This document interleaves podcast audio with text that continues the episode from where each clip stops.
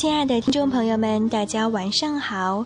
很久都没有为大家录制节目了，今天是妇女节，Agnes 在这里祝所有的女性朋友们节日快乐。那演变到今天，妇女节已经俨然变成了一个女神节。那很多男士都在今天表现得非常绅士，为女性朋友们送上了祝福和礼物。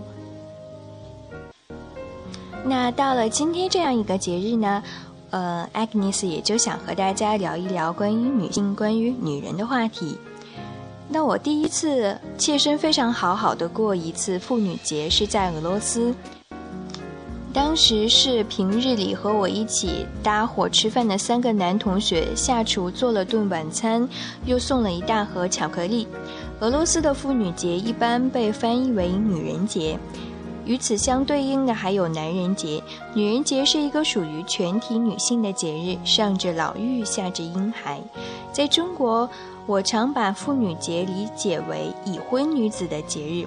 虽然在官方词典当中，妇女的定义是成年女子的通称，不单纯指已婚妇女，只要是年满十八周岁的女性青年即可称为妇女。虽然事实情况是这样的，但是却很难改变我对妇女节的观念。我更乐意去过女生节，这个在学生中普遍流行的节日，让女生在这一天享受关心、照料和问候，好不快乐。然而，因何要拥有这样一个节日，要在这一天享受所谓的特权？大概是因为从极其远古的时候，我们就一直处于一种不平等的待遇当中。所以，一旦有一天我们平反了，这一天反倒倾斜过去，变成了洋溢着甜蜜的特权节日。很久很久以前，我一直觉得男性、女性之间没有任何区别，甚至我对于自己的女性身份认识的非常模糊。我无法理解性别特征所带来的命运差异。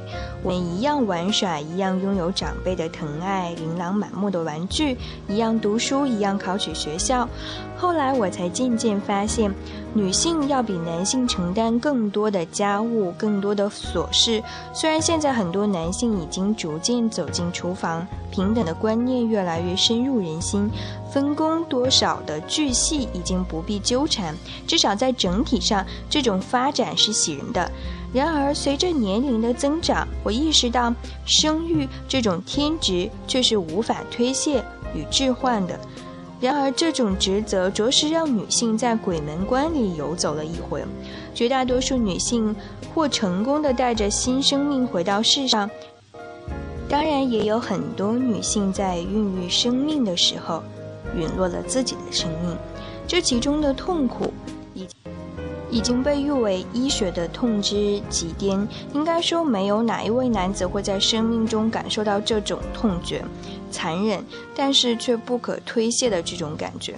这本身就是一种与生俱来的不公。当然，世界本来除了每个人都要向死而生和每个人都每天都拥有二十四小时之外，没有纯粹的公平。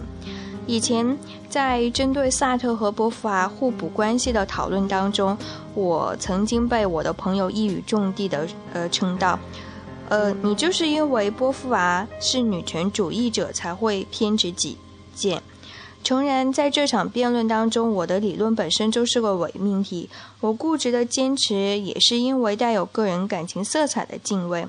我崇敬每一位女权主义者，几乎是没有任何理由的。当然，呃，我的这种想法呢，时至今日看来也是有一些幼稚的。但是在当年，我的确是会怀有这种比较偏激的想法。曾经我看过一部电影，嗯，给我的印象很深刻，叫做《沙漠之花》，它是由出生于索马里的黑人模特。华丽斯·迪里的自传畅销书改编的。三岁那年，华丽斯接受了当地习俗，要求女性割礼。女性割礼为了保证女子在婚前的纯洁，是这样一种传统的习俗。在她十二岁的时候，她的父亲为了五头骆驼，就把她卖给了一个六十多岁的老头。那在和这个六十多岁的老头结婚的前夜。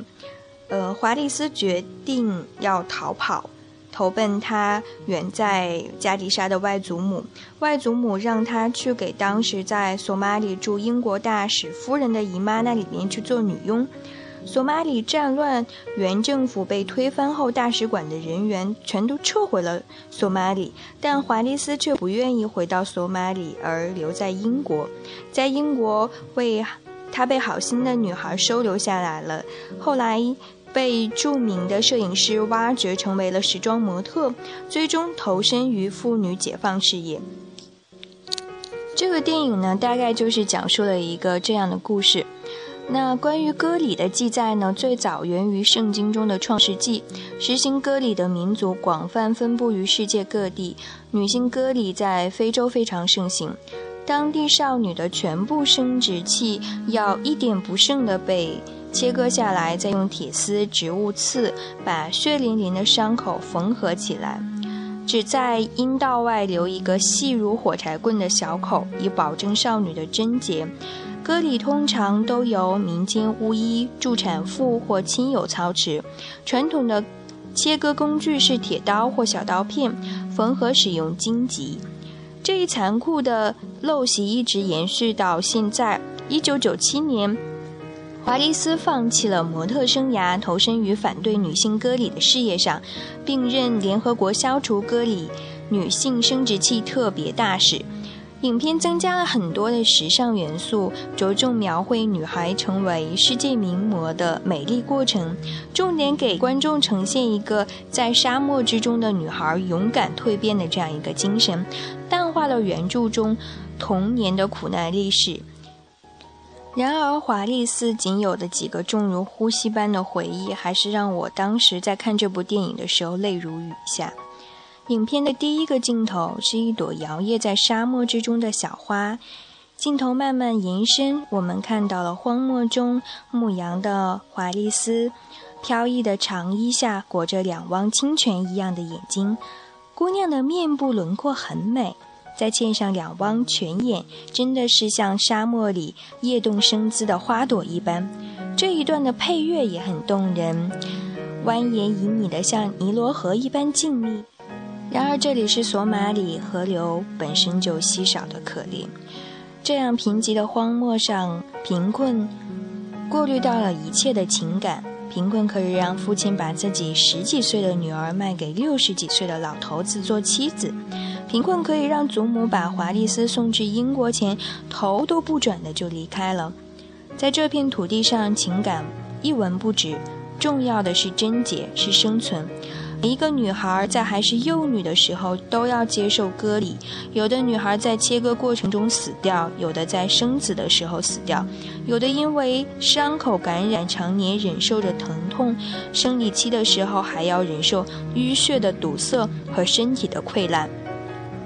每一个索马里的女孩都要经受这样的过程，才能够顺利的成长起来，否则就只有死亡。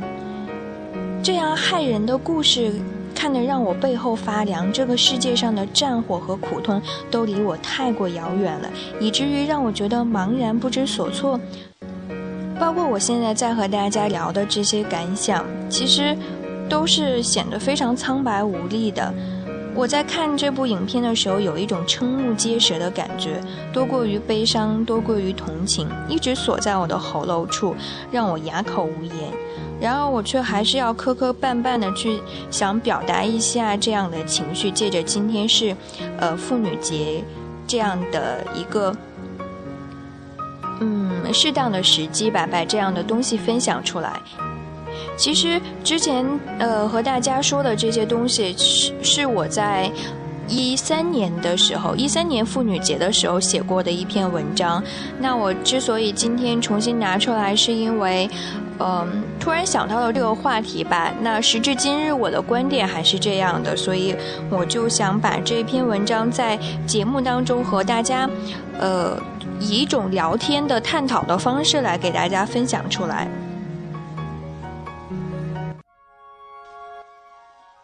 有的时候呢，因为受到了一些委屈，我会躺在床上去胡思乱想吧。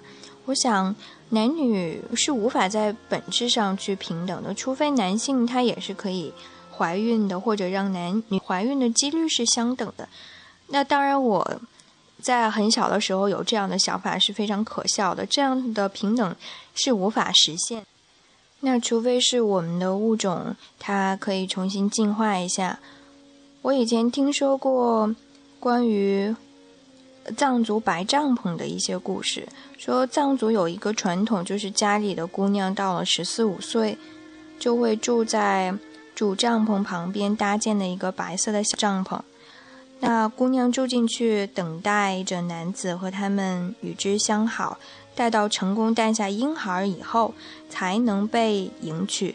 如果这个姑娘是没有生育能力的话，就需要被抛弃掉。那我觉得这种做法就很荒唐。女子不仅没有办法选择自己的婚姻，甚至会沦为生育的工具。这些几乎是我不敢想象的。嗯，在此之前，我也查阅过很多关于女权运动的相关资料。我也突然看到了关于裹脚的缘由的很多的介绍，不禁。嗯，心里很难受。女性的命运自古以来就是历尽艰险的，女性也常常因为也常常作为男性的一种附属品而存在。但是失去了女性，人类民族又从何而来呢？女性是一个民族的孕育者，每一个生命都应该对女性存有深深的这样的一个敬畏之情。这其中的辛酸苦累，我想，如若不身为女性，恐怕总是无法感同身受的。如果你对这种敬畏是没有概念的，那可以去想想自己的母亲。每一位女性都处于即将成为母亲和已经成为母亲的状态下。当你面对女性，请不要仅把她当做你性别的对立面，请把她当做一个母亲。或年轻，或年迈，但是它终将会成为一个民族的孕育者，一段历史的延续者。如果这些你都不能体会，那么也好，下一世你为女来，我为男。